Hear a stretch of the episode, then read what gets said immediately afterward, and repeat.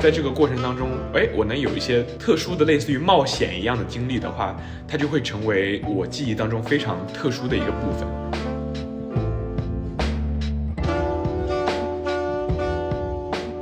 旁边那个芦苇荡，随着那个风声哗哗的声音就很吓人。我就在那个黑漆漆芦苇荡里面走了二十多分钟。到了那之后呢，就黑漆漆的一个大建筑上面焚烧着那个白烟。这个 top two 的一个学生哈，多少还有一些做题家的一些毛病的。我想你们东亚人能不能不要再做题了？能不能不要再这个碾压别人智商，显得自己很聪明？就是给人家一点活路吧，好吧？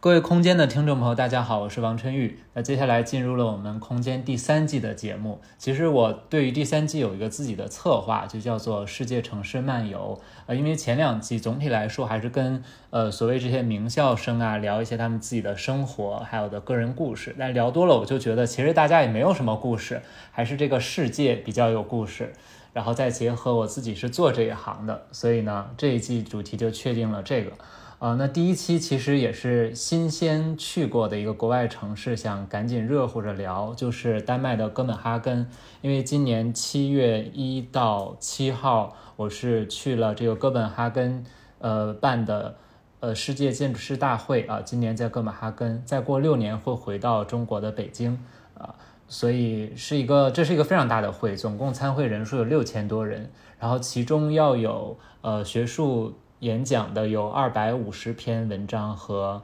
人，所以规模是非常大的。那这次很幸运的是，在哥本哈根，我见到了一个朋友，他就是这个微博上的大 V，魂名唤作巴布尔。啊，他是平时在荷兰的鹿特丹学习和工作，然后这次他也来到了哥本哈根，所以我们一起在这个城市逛了逛。呃，我们有一些共同去过的地方，也有一些各自去过的地方，所以今天呢，就聊一聊我们共同以及各自对于这个城市的印象啊。首先，先请我们巴布尔巴老师跟大家打一个招呼。大家好，我是，那我就叫巴虎子吧，我就在这个。腾讯视频里面这个昵称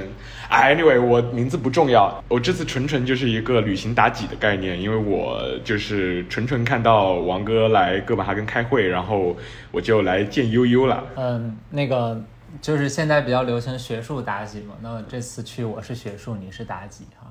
其实我们因为当时我开会有三天，基本上没有跟你出去转，所以呃，在开会前有个小半天，我们还是到这个城区转了转哈。其实我们呃一开始共同去的地方是它那个新港，就是它老城区的一个有水啊。你原谅我这么不专业的说，就是又有水，然后又有一些滨水的一些多层建筑，冰水，然后很多游客在那里打卡的地方。冰水，对，因为那个地方是你选的，因为我一开始进城的时候是你指引我，因为前一天你已经在那儿转了一些，所以我就跟着你过去，主要当时着急吃饭。我就感觉那个地方，反正给我留下印象，因为我当时拍了第一张照片发到微博嘛，大家就觉得这种呃略略高低错落，同时每一栋楼刷着不同的颜色，呃每一栋楼之间贴得很近的这种形式还挺好看的哈。我不知道你那个时候有什么感受？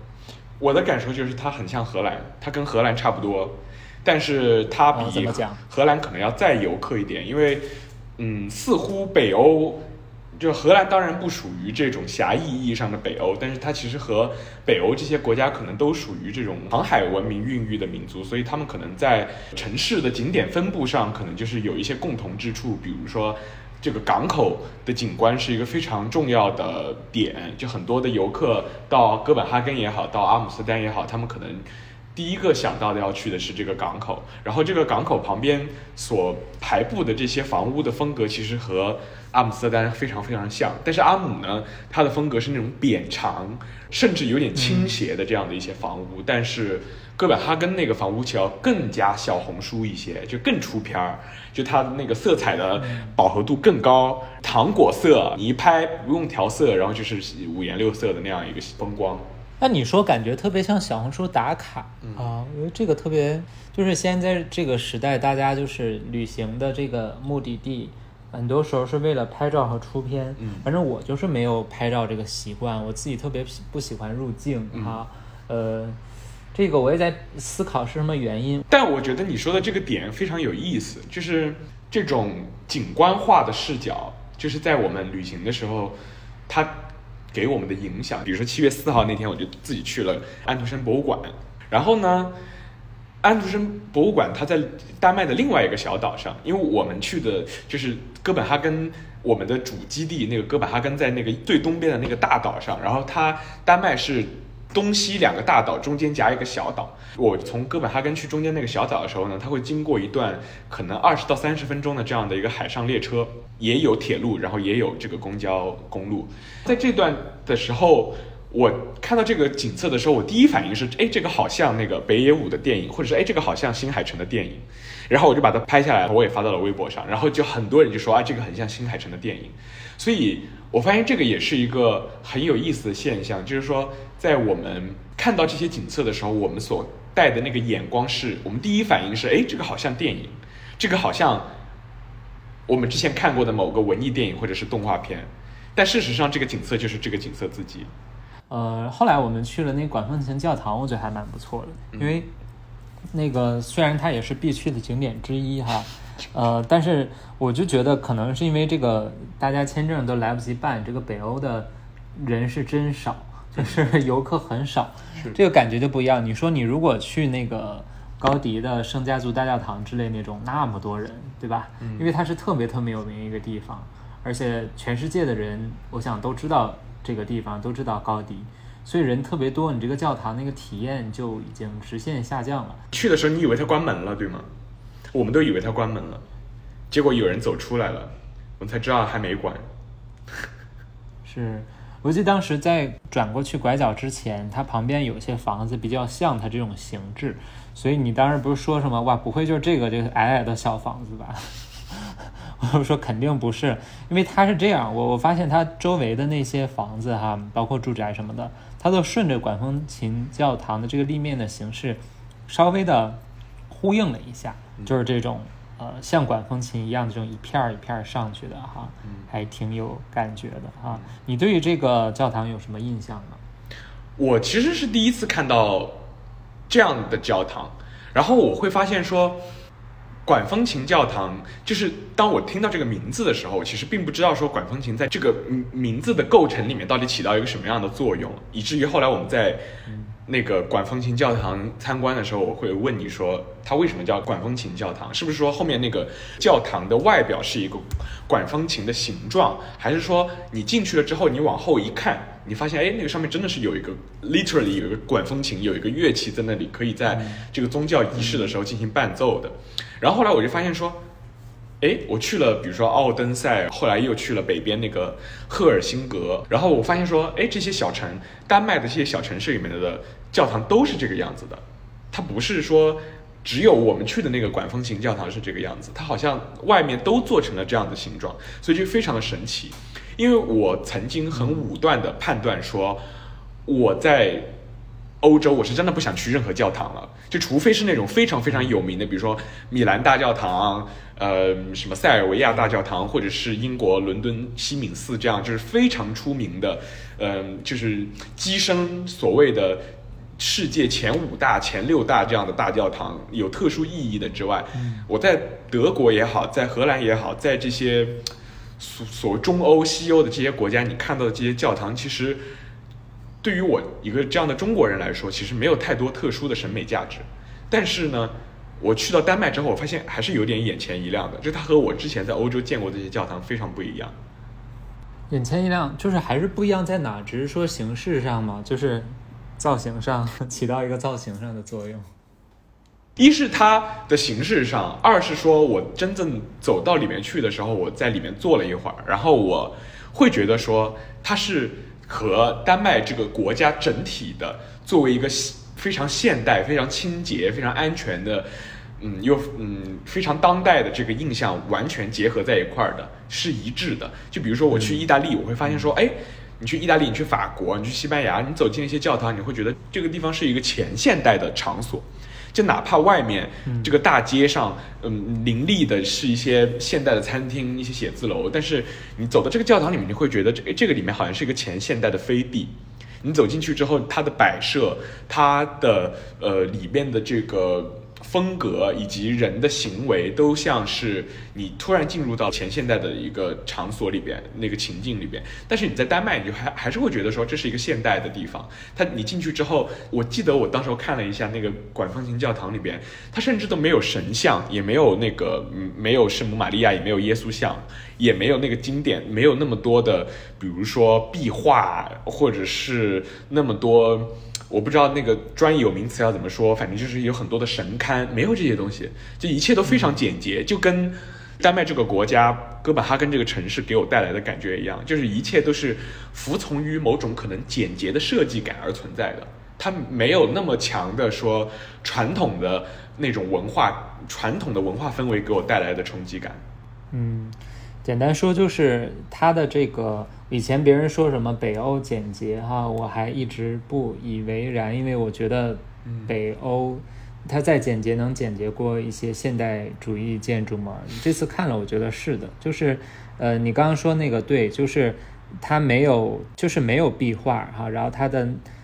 内部的也没有做什么，比如刷一个漆啊什么之类的，它就是纯砖的裸色展现出来哈。如果我们直白的这么说，对，就是纯纯的这种呃米黄色、浅灰色的这个砖啊，用了非常多的砖，来给你这种静谧的感受。它的好处就是你会觉得比较纯粹哈。呃，这个也是，因为以前我也在一些图片上看到，这次去了还是比较震撼的哈。呃，该说不说，其实大部分。欧洲的教堂都不是这样的，对，就像我刚刚说的圣家族大教堂，它巴不得里面的每一块儿、每一个墙面、每一个内部的立面都给你涂满了，要么画一个画，要么放一个像啊，嗯，连玻璃呢都是彩绘的，当然也有好处啊，你透过来的光，嗯，你会发现它的五颜六色在墙面上产生复杂的光影，但是。其实我还是确实更喜欢这种干净简洁点，因为它的这个玻璃窗也都是透明的，透过来的都是纯白的天光啊。嗯，呃，整个里面我现在在看之前的照片啊，整个里面其实也就是没几种颜色，嗯，就是墙的这种米灰色，还有放的这些木色的凳子就没了，地面也是这个颜色，剩下的颜色都是人的颜色啊，就蛮有意思的哈。对，那管风琴教堂，你当时说这个这个造型上的就是。呃，因为我没有查这些内容哈，我一切都是基于我自己的感受哈。嗯，就是我我当时不是跟你说，它不像有一些教堂，它追求这种弧形的外表的形式，它是通过一种我们说什么积分的形式，就是它是通过呃一些微积分，它是对，它是通过一些直线直角来给它组合形成一个弧形。后面我们又去了。哪里啊？我们后来又去了城中心的那个教堂，然后在城中心二手书店逛了一逛。嗯，二手书店当时逛了很久哎，你当时看了一个什么？逛了很久，因为我们当时候去进去之后，我发现说那个文学的展区里面有很多的，在豆瓣那个上面根本搜不到的一些书，或者是说。被影视化改编了的书，我记得我当时在那里看到了一个英国的呃侦探小说家，他写的一些一系列的侦探小说，但是你在现在在豆瓣上搜他些他的这些名字的时候，你只能看到他的影视化改编，你看不到他的原书，所以我觉得这个就很神奇。当时我就一个一个在那里搜，然后最后我就淘走了一本那个有一个著名编剧写的。俄国旅行，他在俄国的游记。然后后来我搜了半天，搜出来发现是《战场上的快乐圣诞》那部电影的编剧。就我都不知道他是一个作家，我甚至都不知道他的存在，然后也不知道说他的真实的人生就是跟那个电影里边一样，他在二战的那个亚洲战场上面当过日本的战俘，后来又回到了英国，又回到了欧洲，然后到处游历。所以我觉得还蛮神奇的。当时我们就在那里停了一会儿，然后我就在那里看这些个。很冷门的，但是也可能也很有意思的书。那你还挺好的，就是你哪怕是陌生的东西，你会很愿意去主动的去了解，完全不知道东西，我们就比较路径依赖，只可能在固有的认知上稍微扩展一下。我其实觉得我也是啊，但是，呃，对我来说可能比较有意思的一件事情是，把一个新的东西突然能能把它链接到一个我熟悉的东西上面去。就比如说我刚说那个俄国的游记，那我最后为什么那些那个英国的侦探小说那些侦探小说我没有去买，是因为哎，我突然知道说 OK。呃，这些书它其实后来被影视化改编之后变得很有名，但是我仍然不知道，所以我最后也没有去买它。但是呢，我最后把那本《俄国游记》买下来了，是因为我突然一下子找到了一个链接，是说，哦，这本这个人的存在是我之前不知道的，他对我来说是一个完全未知的东西，但是跟他有关的东西可能是我比较熟悉的，比如说那部电影。就是战场上的快乐圣诞那部电影，然后我就突然知道，说我熟悉的东西，它背后还有这么多东西可以供挖掘，就这个瞬间是我会觉得比较惊喜的，然后我会把它捡起来，所以这件事情会对我来说会很快乐，就是我突然一下子今天知道了，说 OK 这个电影，我们之前都是只看他只看这部电影，然后我不知道说他背后这个编辑有这么多的故事，然后他曾经去过俄国，啊，嗯嗯。那好吧，那还是一样的，人类就是这样，不可能追求，呃，完全了解一个崭新的东西哈。然后后来我们去了那线性公园啊，线性公园，我不知道它在丹麦语应该怎么说哈，呃，大家也可以上网搜一下。Super Line，那是英文，Super Line 还是什么？呃，对，就是超级线性公园嘛。超级线性公园。我也懒得在。show notes 里面放图了，想感兴趣自己搜。大概就是，我觉得它应该是结合了原有的地形，或者说它自己生造了一个小山包。然后，所以在这个区域里面呢，它稍微有一点起伏。然后地面都是铺的柏油的路，它就用了这个刷道路这个白线的这个颜料在里面刷了很多，有点类似我们平时画图的时候那种等高线的一些线啊，但它又。不是等高线，就是它把那个，比如说有个树，有个树池，它就给让出来啊，有个什么自行车、什么水池之类的，就都给让出来，大概吧。然后这个我还挺喜欢的地方在于，也是啊，我以前肯定是看过这个图，因为我们都会看大量的建筑案例，在这个那些建筑网站之上，所以当你要想做景观的时候，很多人会参考。但我后来跟我在丹麦。呃，工作的朋友说我去了这个公园，他就开始嘲笑我说你去了一个网红景点。嗯，为什么？因为我不知道。后来仔细想想这个事情，我就觉得什么叫做你去了一个跟风去了一个网红景点呢？就是说你其实那个景点可能并没有一个功能，就是它可能并没有一个事实上的功能，它只是一个在那里的一个东西。然后你就专门过去看了，那它就是有点像一个网红景点，它就不像说我后来去那个很有名的那个建筑，那个建筑浴场那里跳水，以及说我们去就是什么新港，因为新港它其实有它自己的功能在，所以你可能你会觉得说它不是一个网，你不会叫它是一个网红景点，但是这个地方就会像是呃我们在那儿的时候，我跟你。感叹的那个感受一样，我不知道这是不是出出于我粗浅的建筑审美观，就是它它其实就像是一个地方官的一个绩效项目一样，就它其实可能也不用付出太多的成本，然后这个地方有一个这样的地势，然后它加了几根线，然后这个地方自然就变成了一个具有话题度的，然后在互联网上具有影响力，可能会很多传播度的这样的一个景点，让很多人来打卡，这个地方突然就红了，它但它可能就是一个小山包。嗯嗯。你说网红景点为什么就要遭鄙视呢？对吧？我其实也很想问你的，就是我很想问你这个问题，就是我我也想理一下，我我的那个问题要怎么表达呢？就是说，这么说吧，就是我知道你大概意思，嗯，就是本地人肯定是不愿意去这儿的，因为它没有太多实际的功能啊。呃，确实也就是一个广场，在那儿坐一坐、歇一歇、溜达、跑步、骑车最多了，嗯，对吧？而且这个可能我不知道，也许这个位置决定了它，大家不太会专门跑过来这儿啊。但是呃，我觉得好多这种景点什么的，它创造出来的，它一开始可能是一个拍照打卡的地方，但它后来它就是带动了。周边的什么经济什么之类的，呃，假定说这个区域，我们当时去的时候正好是饭点儿，那可能这儿完了之后，我们就在旁边找个地方吃饭。那旁边的餐厅可能有这个什么公园和没这公园相比，这个餐厅的生意就会完全不一样，对吧？鄙视，嗯，可鄙视可不鄙视吧。嗯我主要鄙视这种 大家像我前面所说的，呃，我一切旅行就为了拍照，就为了传上去，为了爱美。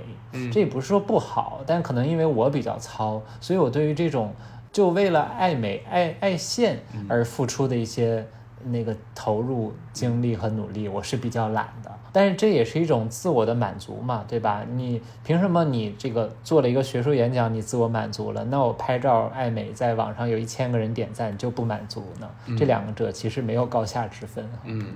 那你说欧洲人他们，比如说丹麦人啊，就丹麦人他们在建这些日常的设施，比如说把一个公园、一个一个山坡、一个浴场，他们把它。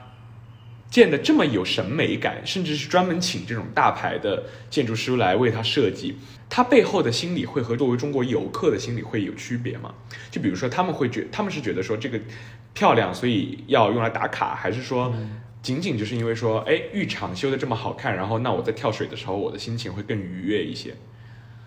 嗯嗯，我觉得呃，以决策者，因为这个如果是基础设施的话，肯定还是政府部门投钱嘛。嗯，那政府部门肯定是要考虑它的宣传和吸引人的作用的，要成为地标嘛。为什么一个城市要大量的地标？如果这个城市没有地标，像什么上海东方明珠，你没有它的话，它就少了很多符号。那现在你要想说这个城市，对啊，你就有这个符号。这种例子其实全世界比比皆是的，国内也一样，只不过国内大部分城市的审美非常差啊，领导层想做的东西非常土、非常 low 罢了。啊，就比如说，那我想想，我的家乡肯定是沿着那个江边呀，肯定有很多政府认为的地标。那大家的想象力，领导的想象力，可能也就局限在做一个雕塑。那至于做什么样雕塑，肯定就要找艺术家来做。那可能也找不着什么特别好的艺术家，然后做出来东西土土的、low low 的，最后就决定了你的地标就是丑丑的。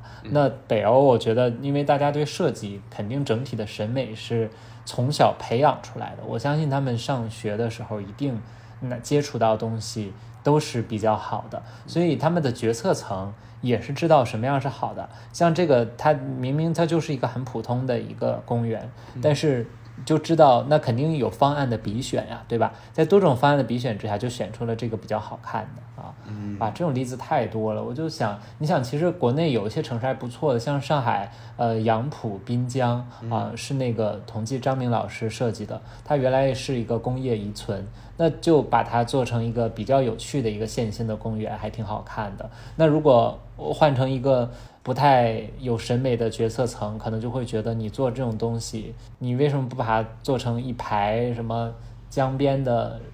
就怎么形容？比如说一排餐饮，什么一条街什么之类的，对吧？嗯，这就是决策层的思路决定了它的审美啊。但它最终的结果肯定还是为了形成地标。反正我觉得这个是有地标效果的啊。那这个这个倒逛的比较时间比较短哈。别的，反正第一天好像再没去过什么别的地方了哈。对，第一天我们就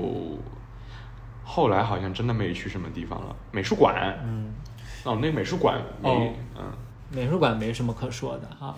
呃，但是我们各自还是去了一些，就是比如说像这个，呃，大烟囱 Copenhagen，嗯，这个是我们各自去过的，因为这个我是绝对一定要去的啊，因为我觉得旅行其实大家很多时候打卡这个目的地还是什么。建筑它是一个重要的承载，不是建筑就是刚刚说这个景观，嗯，或者甚至说你那个滨海的这个浴场、跳水池什么之类，它也是构筑物哈。对，所以这个就是 因为这种实体空间在旅游的重要性。然后这个 Copenhagen 实质上你要说它是一个景点，它也不是。我先大概说一下哈，这个是一个废旧垃圾焚烧发电厂，这个当年是有一个竞赛的，这个我印象比较清楚。至少有十多年了，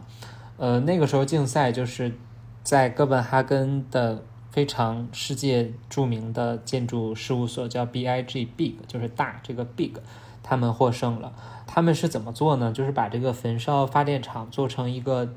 类似梯形的一个斜坡，大家可以坐电梯到顶层，然后呢，在它的斜坡的屋屋顶上做成了。滑雪场，在冬天的时候，大家可以上到顶上之后，然后从上面滑雪下来啊。它底下的这个建筑的实体内部就是呃垃圾焚烧发电厂，然后它有一个大烟囱上去啊，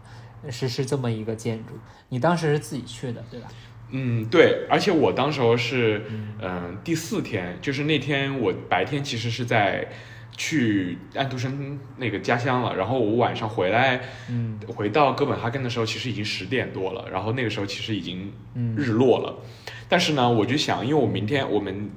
我离开哥本哈根是七点，是七七月五号，所以我还剩一天，我是想去北边，所以我就觉得这个城里面还有一个地方我特别想去逛的，没有逛完，我就心里面有点不甘心，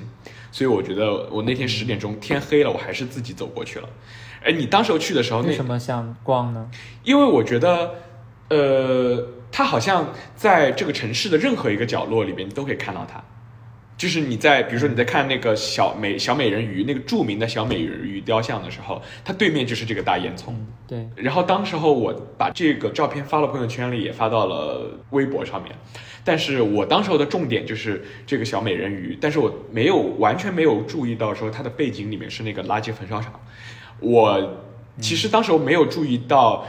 这个事情有多么的反常，因为哥本哈根是一个以这种清洁、呃现代著称的，它理论上来说不会在市中心如此显眼的地方出现一个这么大的一个工业式建筑，而且还焚烧这个垃圾，还弄一些白烟，然后你看上去非常的难受。然后当时候我爸。还是我爸在底下评论说：“哎，他们这个地方应该这个垃圾焚烧厂应该是一个清洁或者是一个以环保的方式实现的。”然后后来我我跟你见面的时候，我就问你说这个厂是怎么回事儿，才去做功课，说发现它 OK，它还有一个什么滑雪的功能。然后我觉得它是就是在那么市中心的一个位置，有这么大的一个建筑，也那么奇异，我很想去看一看。后来我在跟我那个。在哥本哈根工作的朋友见面的时候，我就问他，我说他大晚上他会不会有关门的时间？大晚上还能不能上去？但是他就不知道，他其实并不知道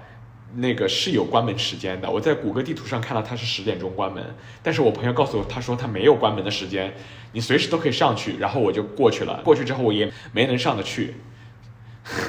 哦，他拦上了是吗？拦上了，但是我当天去的时候，我觉得也有一种很特别的。的体验，就是因为当时候其实已经日落了。你想，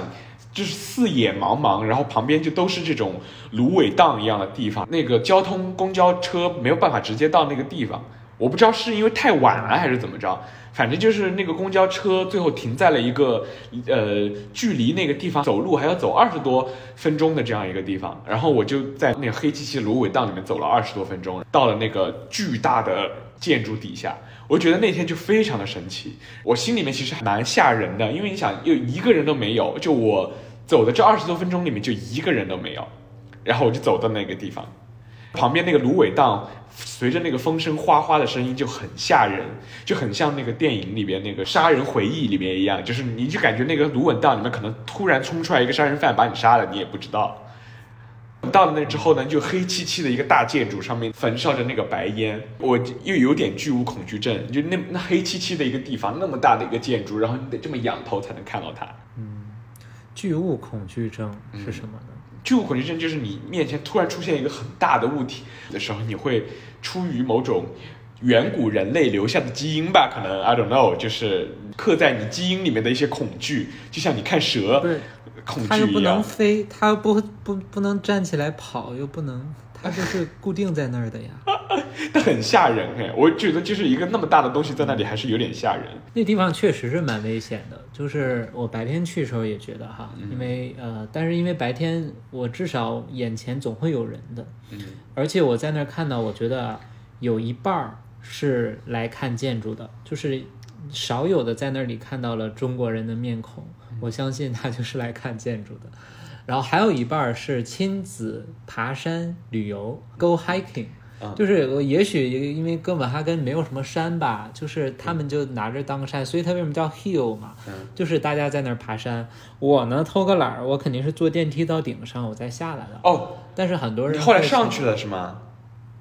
啊，当然了，我就看好了白天的时间，一定要去的。他你可以坐电梯到上去。很多人，尤其亲子什么之类，他是爬那个台阶一级一级上去的。哦，我下去的时候，他那个感觉小朋友们都非常痛苦，因为他大概是有，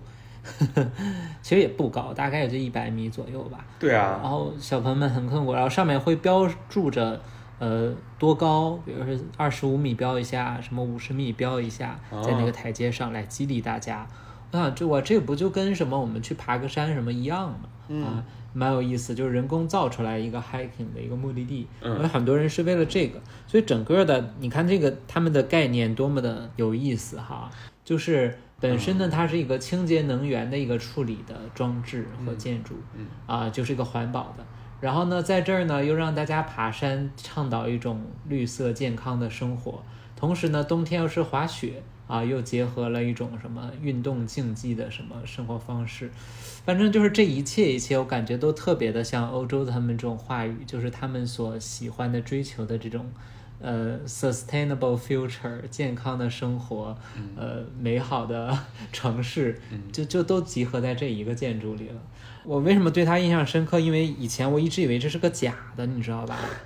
我们一直以为，我记得之前看网上还是什么，就评论也有人说说哇，这真建出来了。因为在我上一年级的时候，嗯，十多年前啊，那个时候我在建筑网站上看到这个方案的时候，我以为它就是个概念方案，我说这根本建不成，因为他当年有一个方案，其实确实也没建成，就是他想把那个烟囱，呃，现在是一根棍儿吧，就正常这么往外排，他是想做一个装置。让那个烟囱变成像那个甜甜圈一样，像一个一个烟圈儿升上去啊！我想大家搜一下 Common Hill，应该能搜得到这张图。就是那个他反正做了一个烟装置，就那个烟可以攒攒攒攒攒攒攒成了一个。白色的烟花之后，噗出来一个，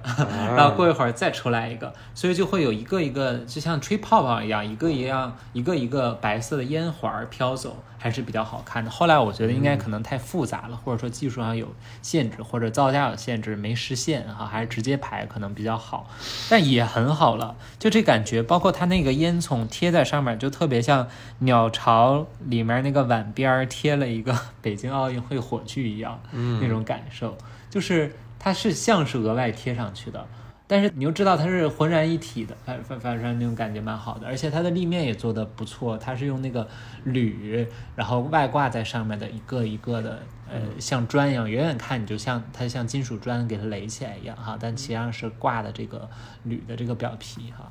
那你有看到哥本哈根的全景吗？就是有没有看到一个城市的远景，在那个上面？那地方看的是全景吗？我不知道，反正看了很多，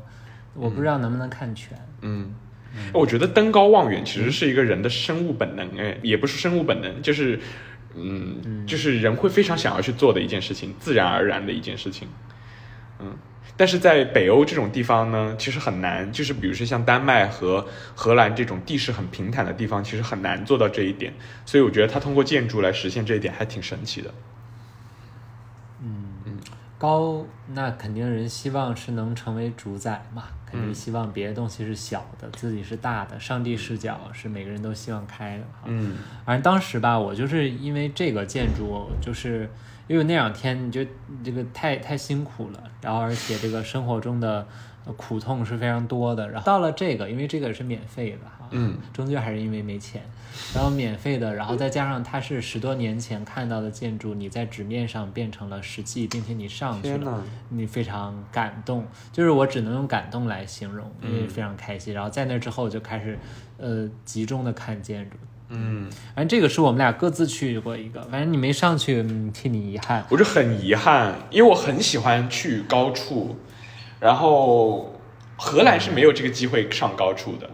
就是荷兰这边没有任何一个城市，嗯，我觉得，比如说像阿姆，阿姆它可能有一个人工的瞭望塔，但是那个瞭望塔就完全做的没有这么有情趣，然后它整体实现起来也非常的不太令人满意。但是我基本上到一个城市，如果可以的话，我会去看它的全景，然后这个城市的全景会成为我对它。一个最最最重要的影响。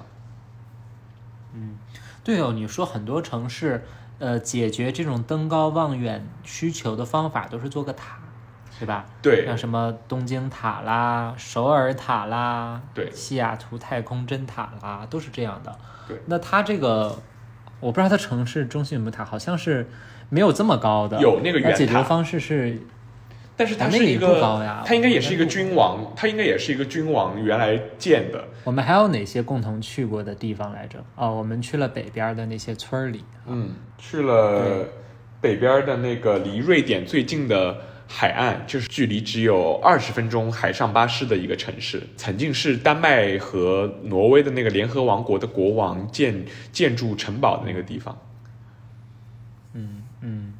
嗯嗯，啊，这个过程就是我要向观众们介绍一下，我们这个巴老师多么社牛的一个人，就是拉住人家讲解员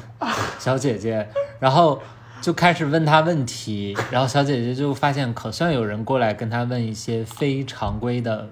问题或者说非他平时念稿背稿的那些东西了，就开始热情给你介绍什么国王在什么三十七岁的时候什么迎娶了十四岁的什么呃不是七十五岁迎娶十四岁吗？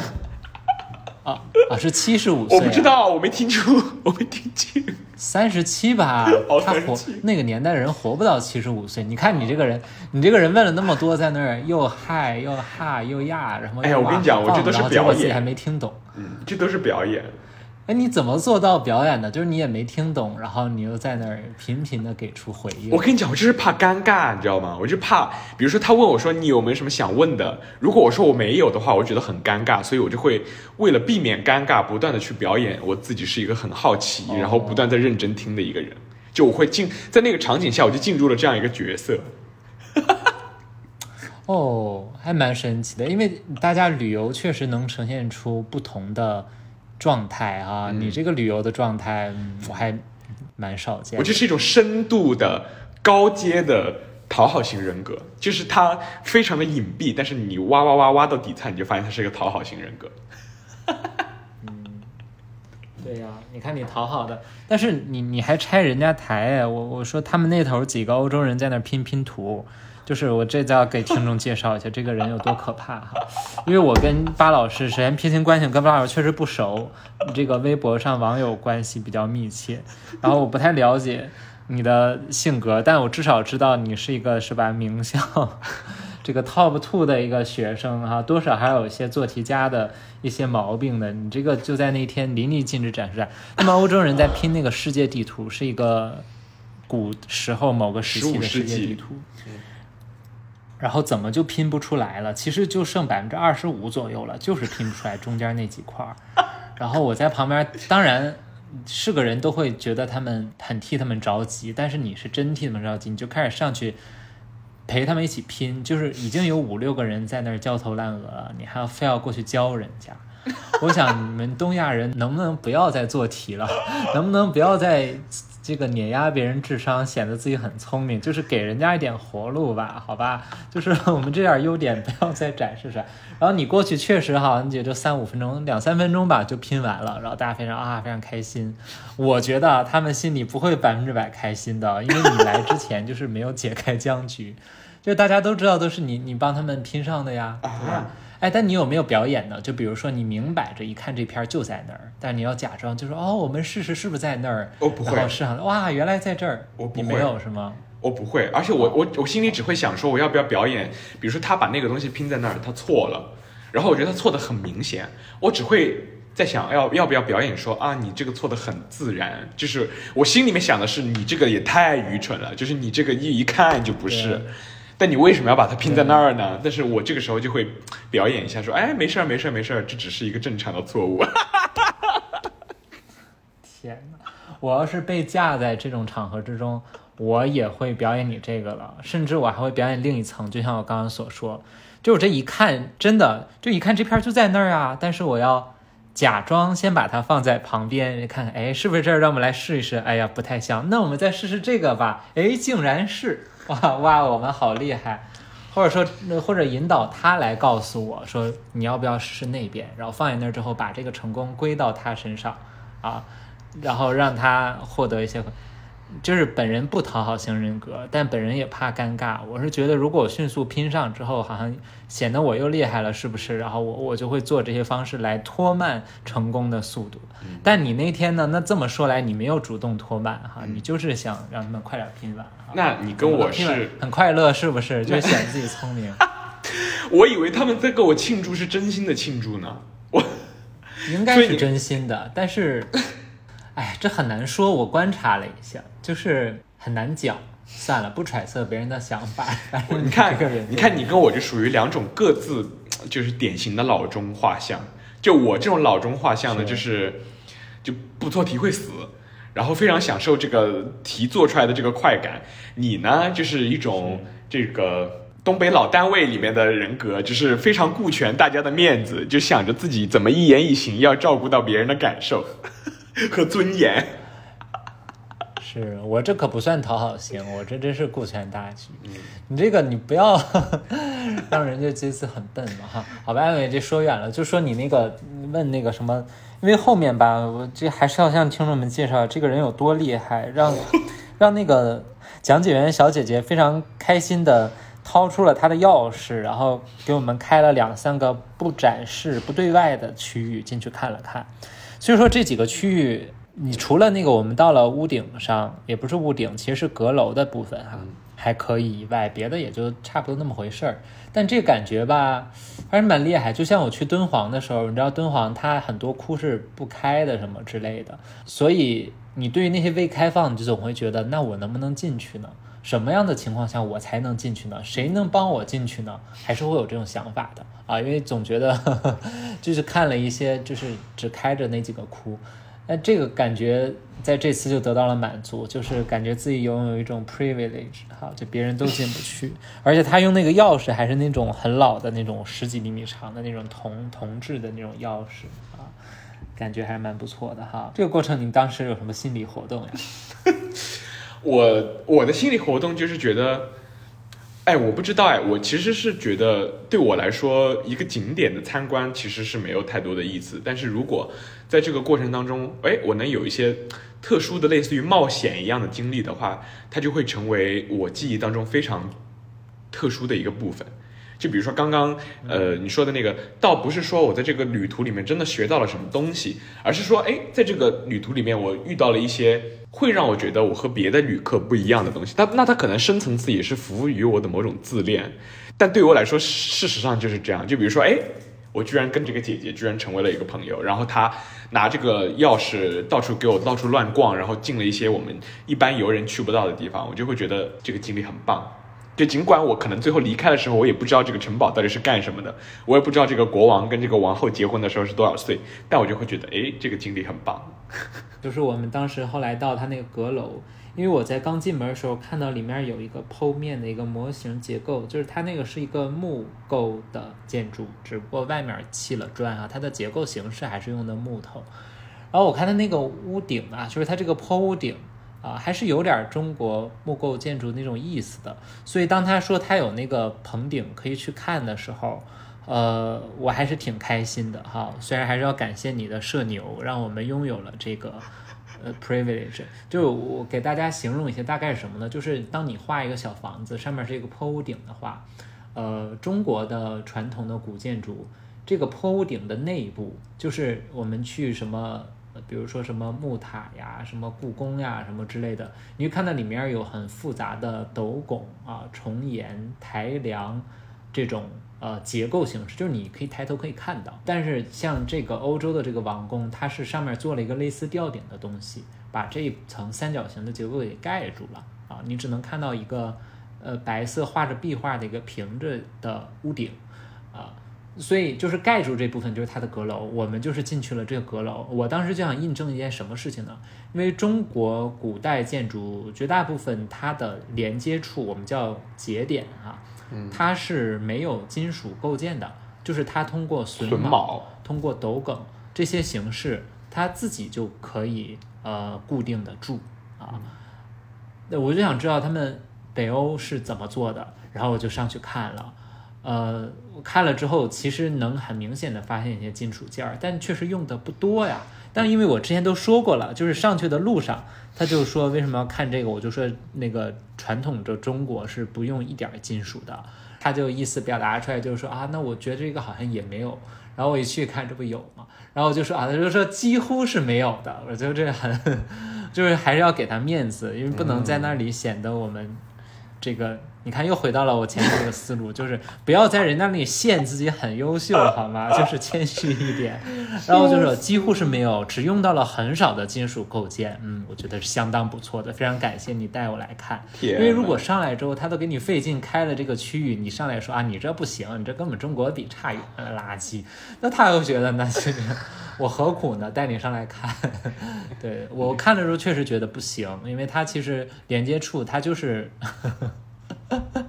就那种类似角钢啊，就那种直角的钢片儿，然后螺丝啊螺母给它呃拧在一块儿啊，穿过去就类似一根金属的那个呃螺螺螺丝钉穿过去，就这种很大家都能想象到的一些形式哈，没有什么特别多的特色，所以不露出来也正常，因为做的确实没有咱们中国的好。那你这太，那你这太体面了。还是要要给别人体面好吗？人家都让你上来了。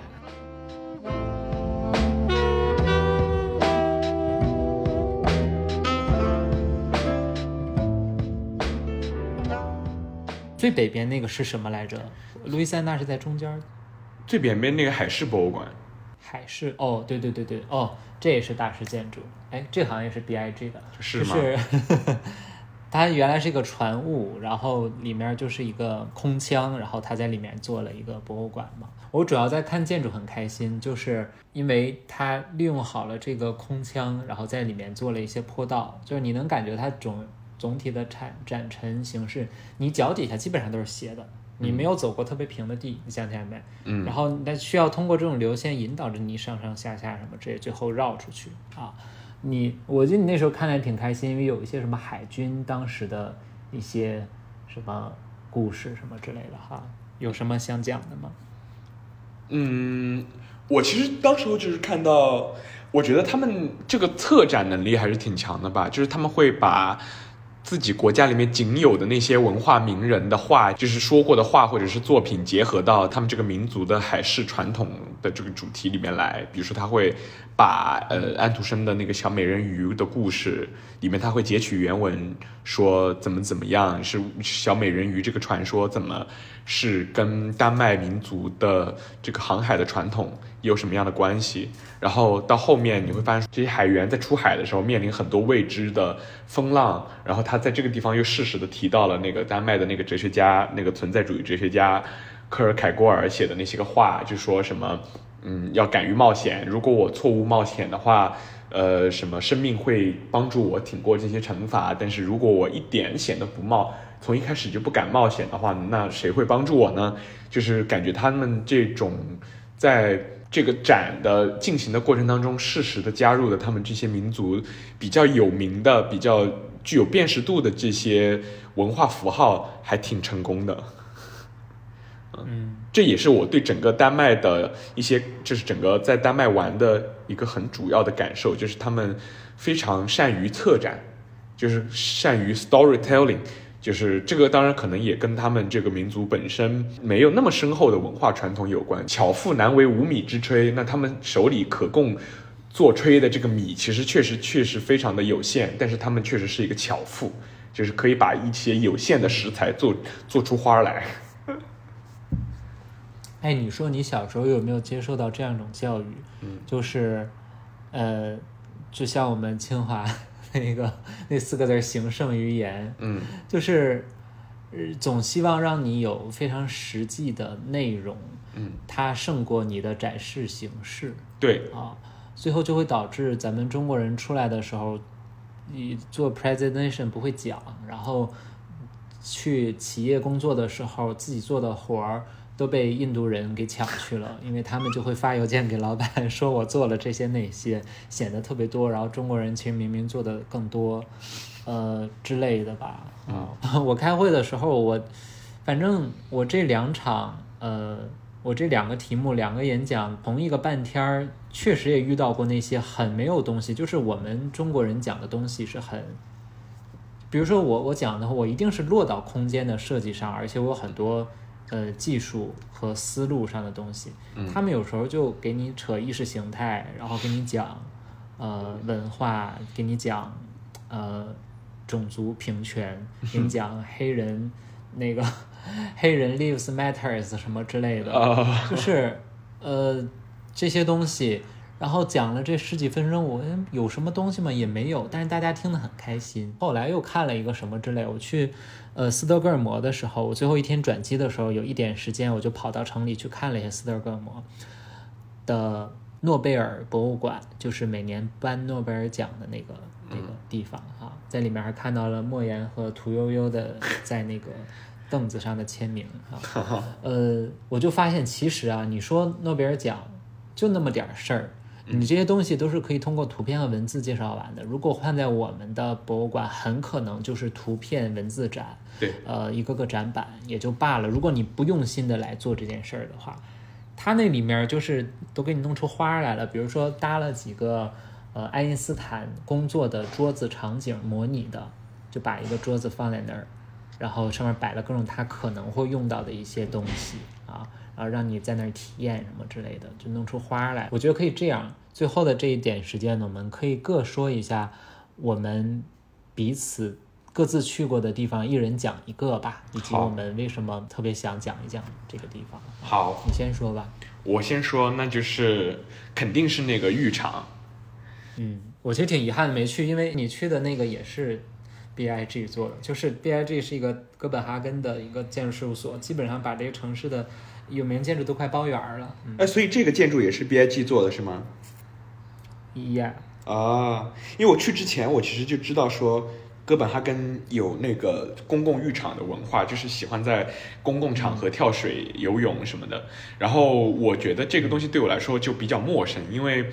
我之前在欧洲很多城市。呃，逛过，但是我其实从来没有见过说在哪个城市有公共浴场的。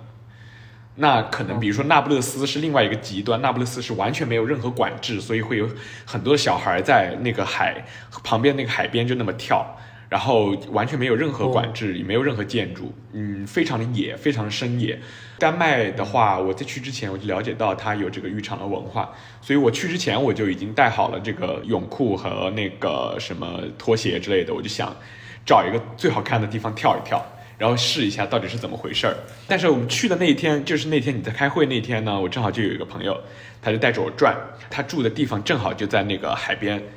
然后我们就首先在五点多钟的时候，五点多钟的时候到了那那到了那儿，但是那个时候特别冷，刮大风，我们就说那我们先去吃饭，这个时候不太适合跳水，然后也没有人在跳水。后来呢，我们吃完饭之后，我就还是不甘心，我就又绕回去。结果这一次我们绕到那儿的时候，就下大雨，然后雨可能过了十分钟之后就停了，然后就出现了那个彩虹。那个彩虹出现的时候，我觉得我必须要跳今天，然后我就去了。但是我在跳水那个上那个甲板那个板儿跳水之前，我其实觉得很慌，因为我从来没有跳过水。然后我又上去之后我又下来，上去之后我又下来，我又试一下底下那个水温有水深。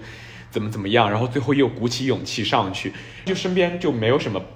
没有什么人，就唯一有一个白人大哥也在那试了一会儿，可能两分钟就走了。然后我就问他说：“这个水有多深？”我自己就试了一下，然后试了一下之后，觉得 OK。我找了一下游泳的感觉是什么样，觉得大概没有问题，然后我就跳了。跳的时候正好那个彩虹。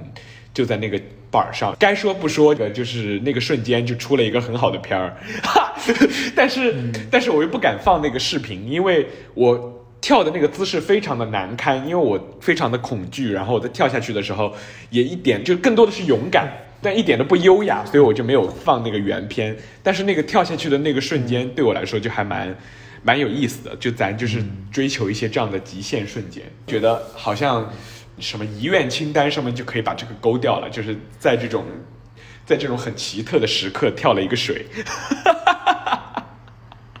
这个遗愿是你在去之前就有的，还是说你去了那个场景之下，你觉得你要有这么一个遗愿？我觉得就是说，我觉得我自己是在去之前会觉得只是一个特殊的。嗯体验的场景，就是觉得好像说在欧洲，呃，正好有这么一个地方，有这样的，嗯，有这样的一个公露天的浴场，有这种跳水的文化，然后我觉得。我想去体验一下，结果去了那边之后呢，就觉得好像碰上了很极端的天气条件，然后旁边又没有人，出了一个这样的彩虹，然后又正好碰上我是第一次跳水，觉得在这种情况下呢，就造成了一个好像跳起来很酷，但是非常需要就需要很大的勇气的这样一个情境。我就觉得在这样的一个情境底下完成这样一个事情，对我来说就觉得好像就很特别，有很多的纪念意义。是，哎，话说跳下去，我没有跳过水，因为我不会游泳哈。你这个跳下去之后，你会就是自动浮上来是吗？我其实，在跳下去的那个两三秒钟的时候，其实是非常恐惧的，因为你就完全抓不到水，然后你也不知道，就我的身体的肌肉记忆还没有熟练到让我能够在任何条件下都非常安然自若的浮上来。我觉得这个事情需要肌肉记忆。和一个非常熟练，在就是非常熟练水性的养成的那种心态，我就是没有，所以我跳。我跳下去的那个几秒钟里边，我其实非常的恐慌，我觉得我自己要沉下去了，但是我又不停的爬水，就是不停的踩水，然后让我自己慢慢慢慢浮上来，找到一个比较熟悉的那个情境，就是在浅比较浅的那个水层，可以让自己哗啦哗啦哗啦哗啦能够往前进，慢慢恢复正常。扑腾上来是吗？对，扑腾上来，但前面是有五秒钟的时间非常恐惧的。对的呀，对的呀，就是你这是往下沉的。对对，因为你你跳的那一下，其实就是肯定是由于惯性，你你会一下子扑腾到一个很深的地方，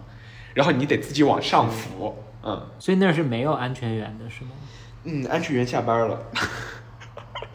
我们五点钟，我们五点钟去的时候是有安全员的，但是我们眼见着、眼看着那个安全员下班了，我们就去吃饭了。但是吃完饭之后，我又觉得我又不甘心。我就觉得可能四号五号没有那么好的天气，我觉得今天就必须要跳，我又走了大老远的路过去。我朋友呢面露难色，因为他其实住在那个我们吃拉面的那个地方，然后我们走过去其实还是有一些距离的，你知道吧？当时他就面露难色，我就说你不要有压力，我说你不要有压力，你如果不想去的话你就不去。然后他就说让我思考一下，但我觉得他可能出于一个这种中国东亚女生的。一个习惯，可能也是讨好型人格，就他最后尽管我跟他说不要有压力，他最后还是陪我去了。是的，要不然你那照片和视频也拍不下来。笑死了，对的。没有了，以你社牛，你会找一个路人帮你拍吗？对了，我因为我这个。我整个刚刚在那个就在那个浴场附近，就就就跟那些个在那试水的那些个大哥就开始寒暄，然后就问他们说这个怎么怎么样，然后我说我是第一次跳，然后我说如果你看到我溺水的话，请你务必把我救起来。哦，对，那你还是说过的，那你蛮可以。但最后我跳水跳完的时候，我发现那个大哥已经走了，他违背了他的他违背了他的承诺。那我觉得这个对你爹妈肯定会非常担心。但我后来就是需要花很大的篇幅去跟我爸妈解释说，为什么在那个地方跳水不是一个那么极端的事情。就我能理解说，在我爸妈这样的中国人眼里，他可能会觉得这个事情非常的。冒险，但是我我会跟他们说，它比你看到的要稍微安全一点，因为它是一个公共浴场，就是丹麦是个人都会做这种事情，哪怕一个五六岁小孩子他也会跳，然后旁边有基础设施，有给你换衣服的地方。那你会觉得，如果你就这么淹死了，你有想过吗？不会吧？我要是你，我会评估一下哈，我如果要因为这个也就挂了，我如果要觉得嗯也好，好过别的方式挂了，那我。你觉得那我也会去跳？我我没有想过，我觉得我绝对不会死。嗯，我觉得不，我绝对不会死。哦，嗯，因为我会游泳，好吧？优秀。我跟你说说我后来去看建筑的这个部分哈，其实看了蛮多的。我举一个例子，就是这个还是这个 B I G 它那个八字住宅，因为这个城市基本都是他的作品哈。关于这个本身这个设计有多好，我就不多说了。其实能讲出很多。我想更多说是这种感受，就是从那个 Copenhagen 完了之后，接着就是去这个八字住宅，给我感觉就是，就很多人会有那种，哎呦，我从小是听你歌长大的，然后我终于来你演唱会的那种感觉啊。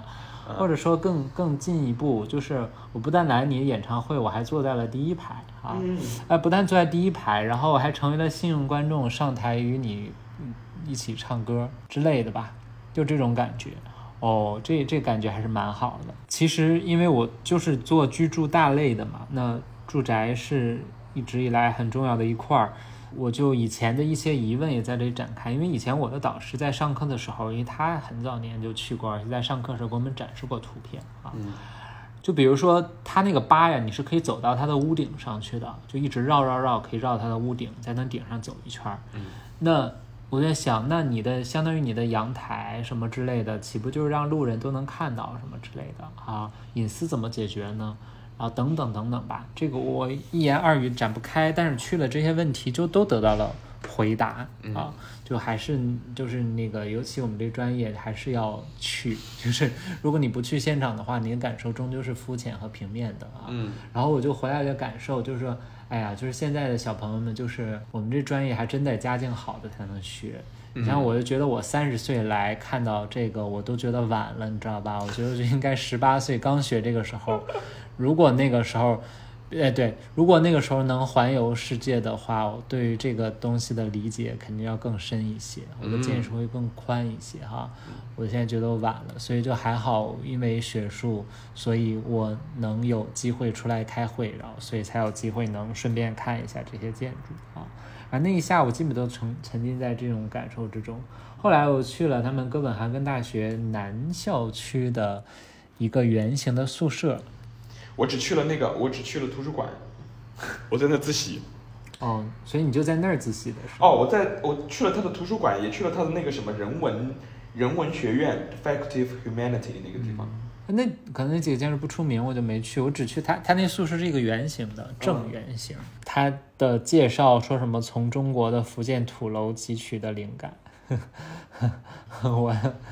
是啦，是有点像土楼了，但它只是那个大概形式是学了过来，它总体上来说还是一个欧洲的现代建筑哈。中国是有学土楼的，像那个土楼公社啊，就是万科的一个项目，它那个学的更像一些。圆形监狱。它这个土楼，嗯，还好，它那个没到监狱的。然后我就顺着顺着有人进去的时候溜了进去，走了走，感觉还蛮不错的。但因为时间也比较晚，那是我那天看的最后一个建筑，所以本来我正常还应该溜着跟着他们的电梯一起上去，但是我在外面大概也看出来它的形式哈，我就觉得嗯，说如果能住在这么一个大师建筑还挺开心的，嗯，好了，我这是我说建筑的事儿。那你走之后，其实我看到有一个小红书的那个帖子，我后来不知道发给你没，就是有一个 B I G 的新总部，好像里面也非常好看，但是我死活没有找到。我死活没在谷歌上面找到他的地址。哦，在哪儿是吧？嗯。哦，你发给我我。对，我没搜到，我只看到了图。忙着。再说一个，你觉得你去过的？还有我去过的就是，还有什么？哦，我就觉得那个图书馆还挺棒的，那个皇家图书馆。那皇家图书馆后来你也去了，对不对？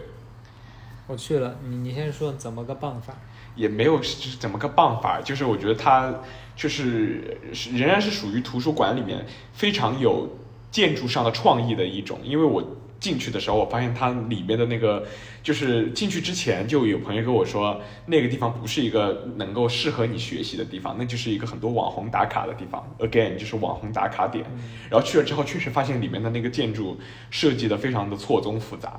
啊，然后他跟，因为我以前也看过一些所谓的网红图书馆，比如说我去过巴黎的那个法国国家图书馆，然后法国巴黎的那个巴黎的那个法国国家图书馆就是一整个非常的古典，就是完全你完全置身于一个法国就是古典皇宫一样的那样的一个地方，然后里面全都是金碧辉煌的，是那样的一个所谓的网红图书馆。那丹麦这个就非常不一样，丹麦这个就是。也是现代走一个很创新的建筑风格的这个路径，但是它显显得更加当代、更加现代一些。它那是因为有很多区域是关上的，不让外人进去啊，那个坐着嘛，所以你没法在那自习。但你有没有发现，它那是一个新老建筑结合的？就是你往里走，往里走，它有个老建筑。它里面是一个类似于我说的那个法国国家图书馆那种样子，就里面好像好像也金碧辉煌的。然后还有一些个老信件、老抽屉那样子。对，对。哎，你说哈，这个图书馆如果成为了打卡点或者拍照出片点，这也挺好的。就是中国国家图书馆那个回字形往下走的那个，嗯，是吧？我我记得我大一的时候去看时候也觉得蛮不错的啊，就是而且会有一种就是啊，好想在这儿自习的欲望，感觉就是对整个人都爱学习了呢。我也是，我其实在里面自习自习的很开心。是是是。还有哪儿的图书馆？像什么国内一些书店，什么中书阁之类的。虽然主要大家还是去拍照，阿那亚也好，我觉得在那儿拍照。嗯，阿那亚那个是另一个思路，那个确实他的思路就是为了拍照吸引嘛。嗯嗯，我感觉我们今天聊的总离不开一条暗线，就是说，你说到底说旅行之中，为了出片拍照这些网红打卡点，这种到底好或不好？其实也没有绝对的好或不好，我觉得现在大家很多时候评判一个东西的时候都是一元的，就是说，什么东西绝对差，我们就要绝对打倒它。嗯，对啊，什么东西好就不容置疑。嗯，我觉得这个东西就是要一体两面来看的。嗯，你说阿那亚就是靠呃国内就叫直向建筑哈，这个建筑事务所做的几个作品，孤独图书馆呀、教堂呀什么之类的。呃，我觉得它是重要因素，当然也跟当地政府治理能力非常强有关哈，他们的想法很好有关。但是没有这几个建筑，它确实的名声不会有现在这么响。我还记得我以前电脑的壁纸，我还用过一个阿那亚教堂的那张照片，因为觉得就是很好看呀。对我们 读本科的时候也会很想去，但是要排号，要提前对呀三个月排号，所以就最后去不成，没去成。哦，是那个教堂要排号是吗？是，好像是那个孤独图书馆，因为我最早是在一条上面看到了它。哦。然后我们那个时候就觉得，哎，很好看。我们南大时期就觉得很好看。对呀，所哎，所以你看，我们去北欧的时候，真是没什么人，即使是 最重要的景点，对，也没有那么多人，在就完全就是和国内这种人山人海形成了鲜明的对比。啊，是的，我觉得好像欧洲人。特别多的地方就是巴黎和罗马，巴塞我没去过，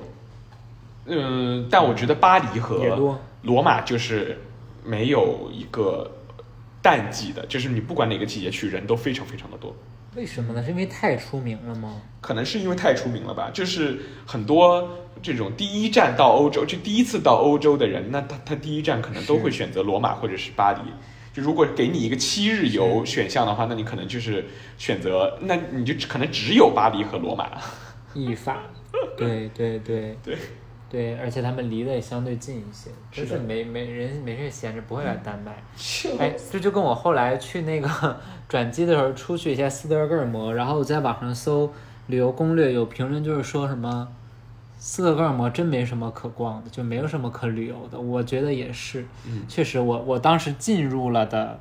这种场馆哈，我就只去了诺贝尔博物馆，可能是也是因为这个东亚读书 这种 做题家那个 那别美化了啊，对的毛病，就是喜欢看看这个。而且我很少在博物馆商店买东西的，我在那还买了一个帽子，真蛮好看的，就是。买了个帽子，买了个桂冠，买了一个诺贝尔奖的桂冠。没有没有，很朴实的一个鸭舌帽。它这个叫 Ideas Changing the World，我觉得啊说的很好呀。就是你看我们做做研究的时候，你真你说啊，你要是把这个研究的过程做出来，并做出成果，这并不是最难的，难的是你要有好的 idea。你要是一开始想不出来一个很好的角度来发现问题的话，你。做不出来好的东西，反正我觉得哦，对啊，很棒，就买了一个。对，呃，确实北欧能去的地方比较少，但好像还是会有一些人非常喜欢斯德哥尔摩，所以我就觉得怎么讲呢？就是一个人喜欢什么，一个人喜欢什么样的城市，很大程度上会体现出来他是一个什么样的人。那你喜欢哥本哈根吗？我一般般喜欢，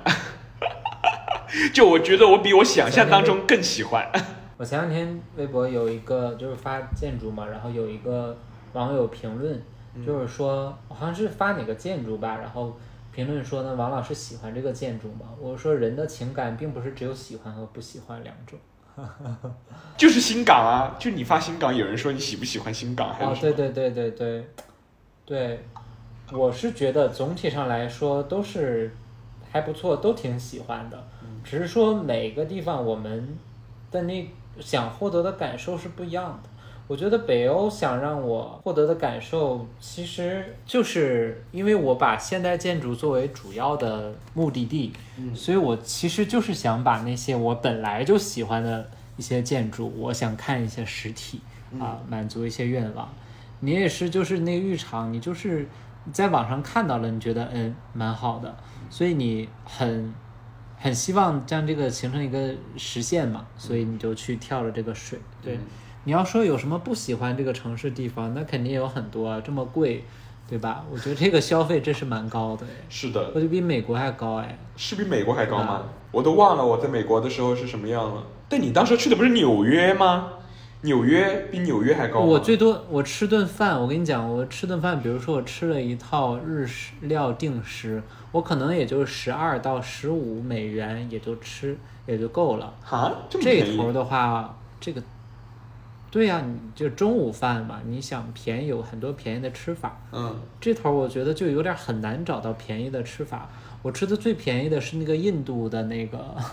饭店，九十九啊，丹麦克朗啊，折人民币一百出一点头吧。嗯，呃，一套，呃，黄油咖喱鸡。啊。然后量还蛮多的，在哪儿吃的？很好吃嘛，你也知道，在我后来住那酒店旁边，因为当时比较晚了，看完建筑回来比较晚了，然后，呃，只剩那家店还开了一会儿。就是说，你们就是咱们亚洲人还是会延迟下班，真的，就是在这种时候只能找到他们。晚了几分钟，嗯。对，因为那个时间整条街都下班了，然后他准备下班了，然后我说还有没有，他会为了我这一单再做一个，然后把这个钱赚了再下班。反倒是丹麦自己的，我们去管风琴教堂的时候，晚上五点关门。四点五十就开始赶人了，四点五十五时候就把我们赶出来了。对的，我当时心想，这好像国内国企事业单位、政府部门的那个画风哦，就是 他的下班时间指的不是说他接待客人的截止时间，指的是他要离开这个地方的时间。学校也这样，学校去那个什么行政部门办个事情什么之类的，哇天哪，那我真的是得早早的去。我哪怕在下班前半个小时，我都很有可能会吃到闭门羹，这个我还是要吐吐槽的哈。就是这个，咱们还是要说实话。这个城市你还有什么感受吗？你说。我这个城市我暂时没有什么哦，有一个感受我跟你说过了，应该就是我说就是他们这个城市里边，因为呃大家都知道说丹麦这个国家会主打一个所谓的词叫做 hygiene，就是所谓身心。健康愉悦的那个状态，然后我其实之前就一直觉得说，那就是你们这个国家福利好，然后工作闲，然后嗯，绿色、环保、健康这些东西呗，就是没有太多会超乎我意料的东西。然后后来在哥本哈根逛了逛之后，发现说找到的一个新的角度是，他们这个国家很呃，他们这个城市很多的公共空间，而且这些公共空间都有在功能之外的这种审美的。形式就是有很多，比如说它的公共浴场会建成这样的一个很漂亮的建筑，然后你去一个，比如说滑雪场，这个滑雪场也建出也建成一个非常创新的建筑。那你在你在这些美丽的建筑中间生活、休闲、娱乐的时候，你的生活你的质量确实会提高的。这个是嗯是其实是非常 solid 的，它是很实在的。但不像我想象当中那么虚，就像我们在管风琴教堂里面的时候，其实你后面你在那个地方拿着你的那个什么大疆，在拍照的时候，我其实就在那里发呆，然后我突然觉得这个地方是一个很好的发呆的地方。你发现它虽然是名义上是个教堂，大家会觉得说教堂是不是要承载一些宗教的功能或者是什么的，而这个教堂里面什么神像、什么壁画都没有，它就是简简单单的一个场所，然后有。干净的光从窗户里面泻进来，然后就是这么一个洁净的地方，你就可以站在，你就可以坐在那里发呆，然后就发现说，OK，那这种发呆的时刻是不是其实跟人类历史上这些宗教的祈祷？的功能其实是有某种共通之处的，它其实可能最终可能就是要让你想帮助你实现某种心灵的这种平和和宁静，这是我当时候的一个感受。我总结一下我的感受，就是也顺着你刚刚所说的哈，就是这个，无论是城市还是一个具体的空间，就是它做的好不好，呃，它会影响你的行为，进而影响你的，就这个行为不只是你的 behavior，也是你的 manner。就是你，比如说你在一个高级餐厅你吃饭的时候，你就做的就会更正一些，嗯，你的举止就会更优雅一些，嗯。那如果你在这个什么成都串串香里面吃饭，你在 呃什么重庆火锅吃饭，你就会更江湖一些，你会更豪放一些。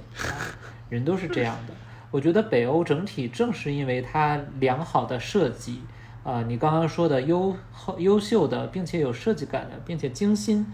设计过的公共空间，啊，即使这些公共空间基本都是免费的，人人都可前往的，就会导致整体城市面貌更干净、更舒服。然后人的这个在里面的这个举止啊，这种，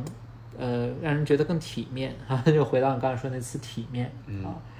这个真是一种螺旋上升的。包括你老在这种空间里面，你审美也会提高。嗯啊，当你成为了一个决策者的时候。你所决定的未来的建筑形式，比如说十个公司来投标，你选择的那个审美一定就是比较好，不会像我们有一些甲方或者是一些决策层选出一些很丑的一些建筑什么之类的获胜之类的哈，那就是这样的。但你说这个事儿是一蹴而就的，绝对不是，因为我们毕竟还是一个发展中国家。嗯，我就感觉得到，你跟他们交流这个时候，当他们了解到啊，中国就比如说这儿没没有这个没有那个的时候。他们就显露出一种何不食肉糜的一些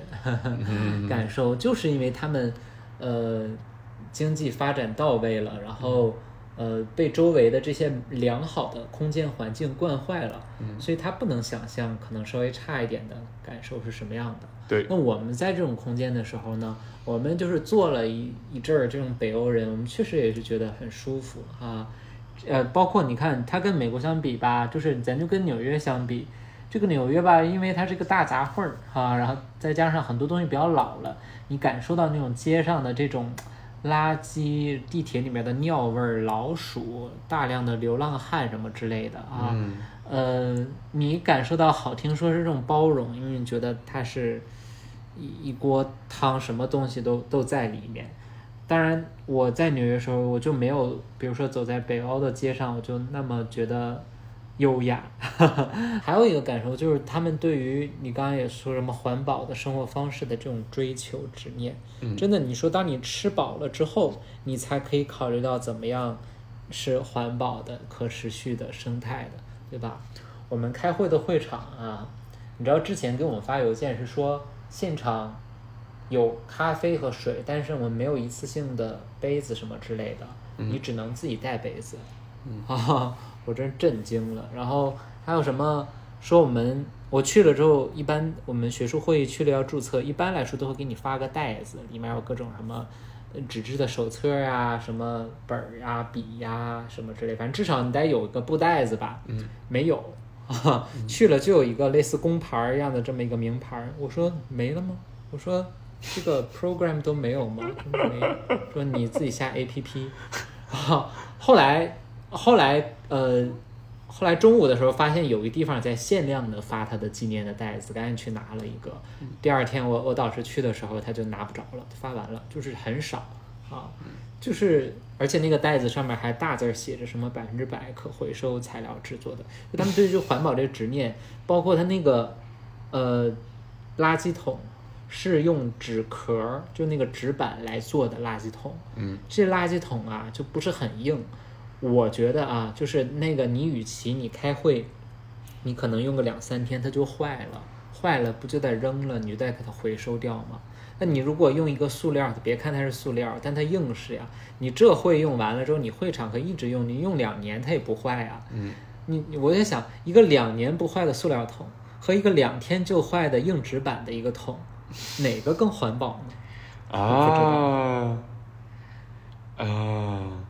对吧？还挺神奇的，哎，终究是像我们这种中国人才会想这些问题，人家根本就不会考虑这些，因为人家就会一直以来贯彻在他们的思维就是，呃，可回收材料啊，环保什么东西，降低一次性的使用，它就是对的。对，就这个价值观就是不经挑战的。对的，反正这个是我对于丹麦的另一个感受。哎，总体这个城市就给了我这些的印象啊。嗯，那你之后补充的吗？那你之后还会想要，就比如说，你你你这次在丹麦得到的这些，呃，对于建筑，就之前对于建筑的一些观感或者是一些知识得到了验证，然后这种，你为你会为了再追求这种验证带来的快乐，然后再去呃下一个某一个旅行的目的地吗？呃，我去很多，尤其国外的旅行目的地，确实就像你说，是一种验证性的，或者说是一种纸上得来终觉浅。嗯。然后要想知道的话，一定要去的这个思路。嗯。好，我觉得这是我一直以来旅行的一个思路。但这次其实旅行的比例很低，因为呃，按照我们的规定，我们不可以多一天都不行，所以我只能在开会的间隙去看啊。但是就就仅有的看的这些，我。一些疑问呐，或者说一些之前，呃，希望现场看到的，我都得到了验证啊！我去下一地方一定是这样的。我想想，我去还去什么地方也是这样的。就像我第二次来北京，就是大学期间来北京，我也是，就是我知道大裤衩啊，我知道故宫，嗯，我知道颐和园什么之类的。我来就是要把我纸面上的知识在现场得到感受，啊，这个是职业病，嗯，我不知道你这种。中国文男，顶级文男，你旅行追求的意义是什么？我其实也是啊，我觉得说到底就是，我觉得旅行其实是你去到那个地方，它在你的过往的阅读史和成长经历里面，其实是有一个坐标在的。就哪怕你还没有去它，但是你肯定是在过去读过的书、接受过的信息、得到的知识这些里面很多东西跟它有关，然后其实它在那里面有一个这样的位置。然后你去了，其实是把它真正的那个样子填到你记忆里的这个位置里面去。是，你这次有什么就是不经意的，就是说偶遇，就是你们明明没有计划这个，但是它又是你知识结构之中的，然后你就碰巧碰到了，你就很惊喜的这种有吗？嗯，没有。那个克尔凯郭尔吧，就是我其实之前一直知道克尔凯郭尔这个哲学家，然后和大他大底的哲学思想，然后但是我其实并不知道他是丹麦人，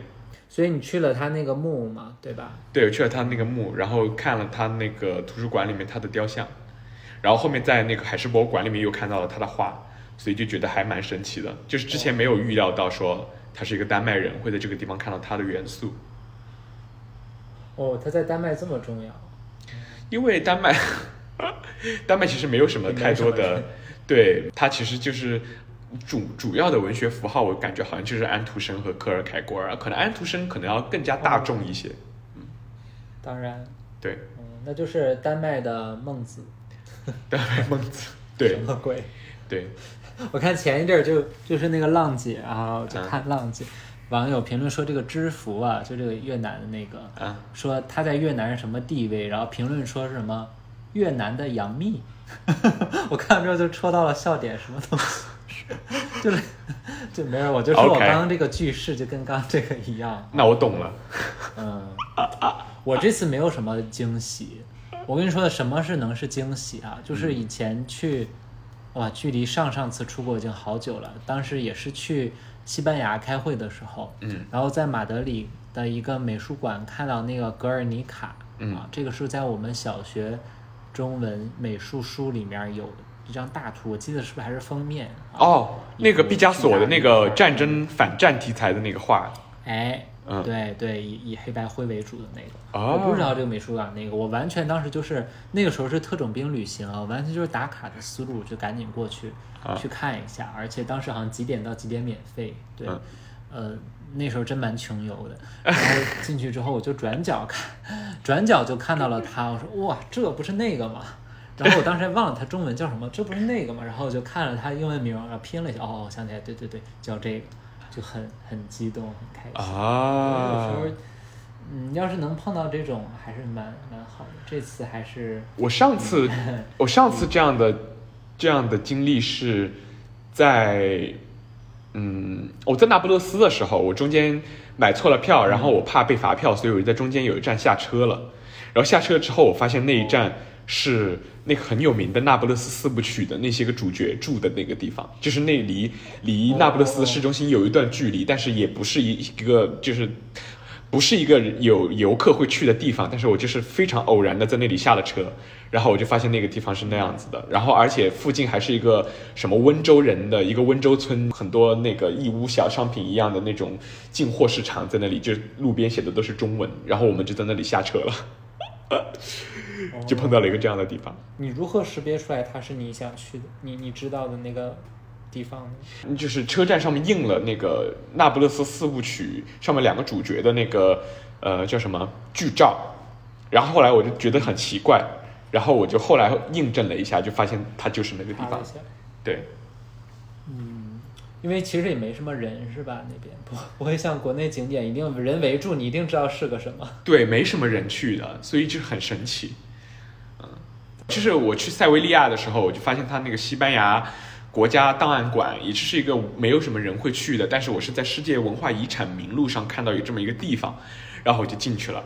进去之后，我就发现它里边有几个馆藏是非常有意思的，比如说是哥伦布当时候跟女王、跟西班牙女王签的那个契约，就是说如果我发现了新大陆的话，你要把新大陆多少多少的呃关税要拿给我作为我的奖赏。然后他最后就拿着这个契约出的海，然后就发现了新大陆，就是有一些这样的文件在，我就觉得很神奇。包括什么西班牙国王和葡萄牙国王在呃罗马教皇的那个调停之下，嗯签的一个协议，就是以东京某一根线为界，东边属于葡萄牙，西边属于西班牙，所以就是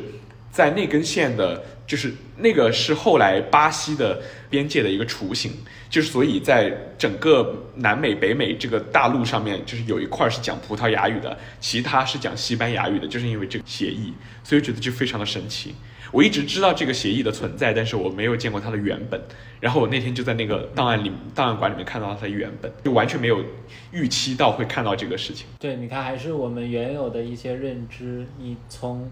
品呃从复制品，你从转述，你从纸面上变成了实际的物品。对，哎，我再补充说一个，我就又想到一件什么事儿呢？就是我前面说，比如说国内景点人山人海这件事儿啊，呃，我在丹麦基本没看到，但是我在一个地方感受到了这个感受，就是那个美人鱼那个什么雕像啊，好多人啊，哦，就是你后来去看了是吗？是我我去了，我去了，那是我见到人最多的一个地方，一度给我什么感受？我之前也跟你说过，就特别像西湖边上那个什么苏小小之墓，你知道吧？就是一堆人围着。我为什么跟你说苏小小之墓？就是我们去安徒生的这个墓，就感觉基本没人，旁边好像坐了两三个人在边上哈。反正至少是有我们独享的 moment 的这个对，对的。但是你要我想，我说嗨，这要换什么西湖边上苏小小之墓？我记得我当时去的时候，那给你围的，就大家还在跟那墓合影。我说这有什么可合影的？而且那是不是真的，大家也不知道。对哦，这个这个我在小美人鱼那儿我。再次感受到了，所以，我我觉得你这个比喻里面真正有意思的部分是苏小小之墓，它究竟跟苏就你现在作为景点存在的这个苏小小之墓和文化意义上的那个苏小小这个人物有没有关系？其实是存疑的，但是仍然有很多人在那里打打卡。就像这个小美人鱼，小美人鱼这个雕像其实和小美人鱼这个童话的诞生没有任何关系。它这个地方既不是什么真正的历史上什么小美人鱼上岸的地方，也不是什么安徒生写小美鱼人鱼人鱼的地方，就它和小美人鱼这个作品其实没有关系。它是一个后来的一个什么，就是铁匠还是什么什么外国的一个建筑师给他设计的这样的一个地标建筑。它事实上和这个故事没有内在的联系，但是仍然吸引了大量的。说被丹麦的这个文化符号所吸引的人在这里合影，但是呢，对于比如说像安徒生，安徒生的墓，那安徒生的墓这个是这个，它其实是和安徒生本人，呃，这些童话是真正的有内在联系的，反而是没有人去看的，所以这个事情非常的有意思。是是，哎，旅行也不一定是一个求真的过程。对，虽然我是对。嗯，你你说的这个也很对。你说你比我宽容嘛？就是你比网上这些文字博主要宽容嘛？就是文字博主就会逮着这个愤世嫉俗的这个点，就好好的开始刻薄一把。但是你就会，呃，事后再找补一句说，求真也不是旅途的唯一的标准，所以这个，嗯，就说明你还是一个确实比很宽容，太太宽容了。那我不会把这个变成一个文字发到网上。对，哎，那那那最后最最后这个旅程之中，你觉得你写的最好的一条文字，你觉得你说的最精辟的一段话，你觉得是什么？就作为我们本期播客的结尾。你说我们这就是我们今天聊天的这个内容里边吗？不是不是，你你这次哥本哈根的旅行，因为你发了很多条嘛，哇，能有这么高产，太优秀了，真是比不了你们这些文字博主。我觉得我最尽兴的一条，其实还是我去安徒生童话、安徒生的那个博物馆里边看。就它虽然只是一个安徒生的出生地，然后它事实上没有太多关于安徒生的实物的东西，它更多的是关于安徒生笔下这些童话的一个 storytelling，其实做了一个娱乐的项目，一个娱乐的机制，很多小孩在那玩儿。但是我觉得我在那里的时候还是很有感触，我就觉得，呃。怎么讲呢？写童话的人，呃，他确实是这个世界上不太一样的一群人。就是，呃，他在他的自传里面会写说他过得很幸福，他过去的人生过得很幸福、很充实，他想要分享这些快乐。但事实上，真实的安徒生是一个，嗯，很小的时候母亲就去世了，然后他爸爸非常的穷，然后他长相也非常的不好看，所以他非常的自卑的这样一个人。就他人真实的人生其实过得非常不好，非常的孤独。嗯，但是他还是把这些非常美好的故事写写出来了，给了嗯写给大家。然后他甚至甚至一度觉得说，他自己的人生是丑小鸭这个故事的原型。我就觉得还蛮感慨的，因为他的这些故事里面确实有很多人都是很多的角色都是被抛弃在一个他们不属于的世界里边，然后他们过得很痛苦，然后也要到处漂流。但是在这个过程当中，他们需要靠自己的力量去找到一个。自己属于的那个世界，所以我觉得他童话很多童话里边反映出来的这个共同的主题，当然这个是那个博物馆里面的那个策展提醒我的。然后我觉得他这个主题还蛮还蛮升华的，还给我蛮多感触的。就是以前读童话的时候不会有这么多的想法，不会有这么多的，呃，不会有这么多的思考。人性是。复杂的，你所呈现出来的东西和你自己的处境可能是截然不同的。我们在旅行时候不正好有这个李玟 Coco 去世的消息嘛？嗯，呃，那我今天我觉得我最后放一个什么他的歌吧，希望喜马拉雅不要砍我的版权，因为他就是一个离开舞台之后特别严苛对待自己，然后很多痛苦在的嘛，但是他能展现出来都是很快乐的这一面，是值得我们学习。